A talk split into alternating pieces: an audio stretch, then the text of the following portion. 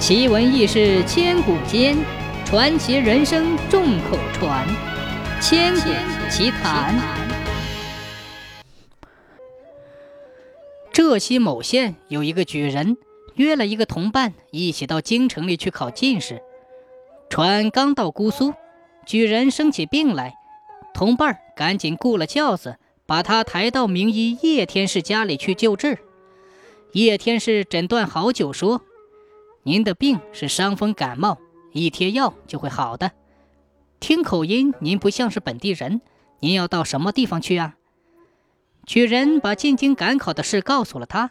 叶天士不觉地皱起眉头说：“你别去了吧。”坐船以后还要登陆步行，路远迢迢，历尽风霜，您肯定会患消渴症，口渴、易饥、尿多，身体一天一天的消瘦，无药可救，最多只能活一个月罢了。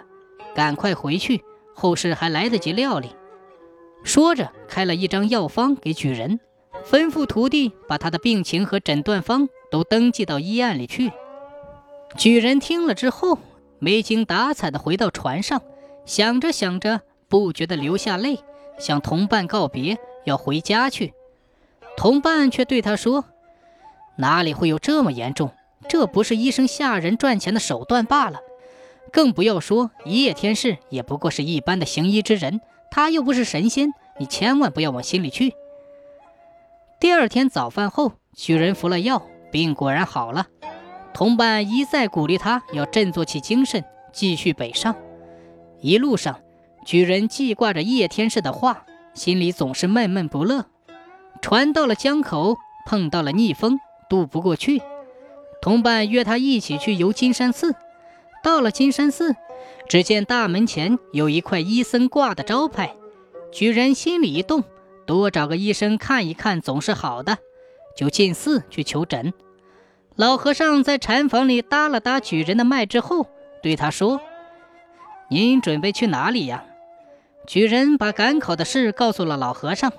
老和尚不仅皱起眉头，断断续续地说：“哎，恐怕来不及了。此去要登岸走路，消渴症就会发作，最多只能活一个月，何苦到这么远的地方去呢？”举人流着泪。自言自语地说道：“哎，真的是跟叶天士说的一样。”老和尚问了问：“叶天士给你说了什么呀？”举人说：“他只说了四个字：无药可救。”老和尚微微一笑，说道：“不对，药如果不能救病，那么学识渊博、技术精湛的人留下医术又做什么用呢？”举人是个很机警的人。察觉话有原因，就跪下请求老和尚救他一命。老和尚说：“请你不要过虑，您登岸之后，王家营那个地方盛产秋梨，要尽量多买些梨子，把它装在后车上。渴了就吃个梨子，用梨子代茶；饿了就蒸梨子当饭吃。等到吃下一百来斤的梨子，病也就好了。”这个叶天士也真是的。怎么可以说无药可救，耽误人家的性命啊？举人听了，破涕为笑，拜谢了老和尚，高高兴兴的就走了。船到了清河，举人和同伴一起离船登岸，果然不出医僧所料，举人的消渴病发作起来。举人就按照和尚的吩咐吃起梨子来，口渴了吃梨子，饥饿了吃梨子，今天吃梨子，明天吃梨子。后天还是吃梨子，一直吃到了京城，一百多斤的梨子算是吃光了，竟一点毛病也没有了。举人参加了礼部主持的考试，没有考中，但他还是很高兴，心想这次考不中，下次一定可以考中。留得青山在，不怕没柴烧，我一定要好好的感谢老和尚的救命之恩呐。回到金山。举人就诚心诚意地送给和尚二十两银子和从京城带去的一些土特产作为谢礼。老和尚只肯接受一些土特产，却不肯收钱。他说：“先生经过姑苏城时，再去看看叶天士吧，请他替你诊视一下。他倘若说你没有病，那你就用他说过的话去问他。他如果问你是什么人治好你的病，可以告诉他是我这个不中用的老和尚。你要是这样做了，就比赠厚礼还珍贵呢。举人一到姑苏，就去见叶天士，再次请他诊视。叶天士不觉得奇怪起来，说：“咦，您又没病，来医治什么呢？”举人就用叶天士说过的话来责问他。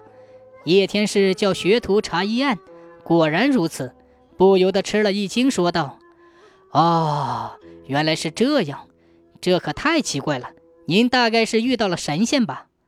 举人说：“是佛，不是神仙。”于是把金山寺的医僧说的话告诉了他。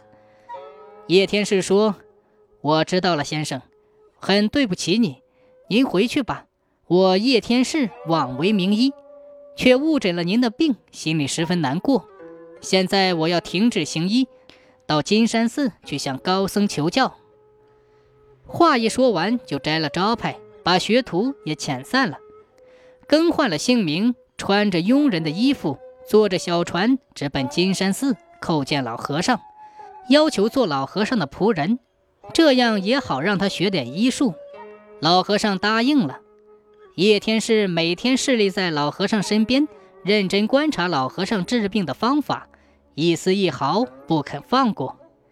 几个月之后，从老和尚诊视过一百多个病例来看，叶天士觉得老和尚的医术跟他差不多，就麻痹起来，对老和尚说：“师傅的医术我懂得一点了，请让我替你开处方，可以吗？”老和尚说：“可以。”叶天士把自己开的处方恭恭敬敬地给老和尚看。老和尚说：“你学的已经跟姑苏叶天士差不多了，为何不自己挂牌开业，还跟我这个出家人学什么呢？”叶天士说：“我担心像叶天士那样误人性命，所以一定要勤学苦练，精益求精，努力做到万无一失，才能救活病人的性命。”老和尚说：“对呀，你这话说的比叶先生好。只要虚心好学，定能成功。”一天，有人抬来一个快要断气的病人，肚子大的像是已经有了身孕似的。来的人说：“病人肚子痛已经好多年了，现在病得更加厉害了。”老和尚诊视完毕，嘱咐叶天士复诊开处方。叶天士只开了三分砒霜。老和尚笑着说：“妙呀，你不及我的地方就是太小心谨慎了。这张方子砒霜一定要用一钱，这样才能使病人起死回生，永远断绝病根。”叶天士听了，不仅吓了一跳，说道：“病人肚子里生虫，用砒霜三分足够杀死这虫了。砒霜用的太多，病人怎么能吃得消呢？”老和尚说。你既然知道病人肚里有虫，怎么不知道这虫有多大呢？这条虫已经有两尺多长了，只用三分砒霜，只能暂时制服它一下。过些日子，药性一过，它一定会发作。这时再服用砒霜，虫一定会产生抗药力，药性对它不起作用，病人就会没命的。砒霜增加到一钱，可以一下子把这条虫杀死。叫他随着屎拉出来，不再发病，这不是很好吗？叶天士听了非常感动，才知道老和尚医术确实高超，自己怎么能比得上他呢？老和尚一面吩咐侍从取出砒霜，放进病人口中，用开水冲下去，一面对来的人说：“赶快抬回寓所里去，病人晚上一定会拉屎，虫一定会排出来。”来的人满口答应，抬着病人就走了。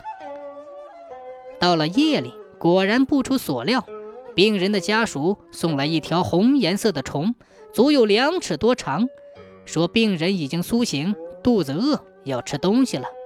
老和尚吩咐来的人用参苓煮粥给病人吃，不到十天的功夫，病人的病就好了。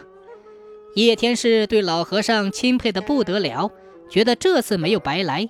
高兴的好几夜都睡不着觉，就将自己的真实姓名告诉了老和尚，请他多多帮助指教。老和尚觉得叶天士能够这样虚心好学，也是难能可贵，对他很是赏识，特地送给他一册医书。叶天士一回到姑苏，就又把招牌挂了起来。从此，他更加勤奋地钻研医术，进步特别快，在他手里再也没有难治的病了。